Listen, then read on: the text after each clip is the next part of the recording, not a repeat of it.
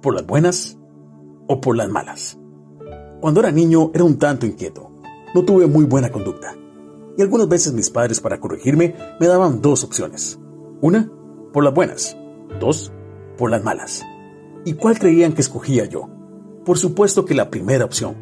Lo que pasa es que no era consecuente con lo que quería, ya que seguía siendo un poco rebelde y normalmente tenía que aprender por la segunda opción. Sí, por las malas. Y creo que así sigue siendo a través de las diferentes épocas de nuestra vida. Dios es nuestro Padre y desea lo mejor para nosotros. ¿Qué podría ser mejor que tener acceso a la felicidad, a la salud, al verdadero amor y a la vida abundante por toda la eternidad? Está claro que nada. Y ese fue el regalo que Él bondadosa y amorosamente nos dio.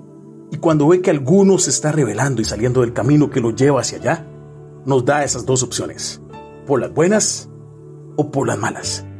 Y sea como sea, nos va a hacer volver, porque nos compró a precio de sangre.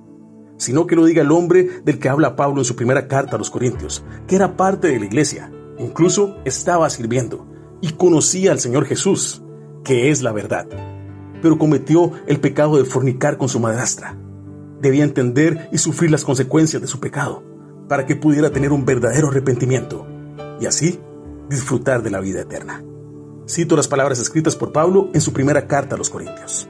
En ese momento, entreguen a Satanás, al que cometió el pecado. Su deseo pecaminoso será destruido, pero su espíritu será salvo en el día en que el Señor venga. Primera de Corintios capítulo 5, versículo 5.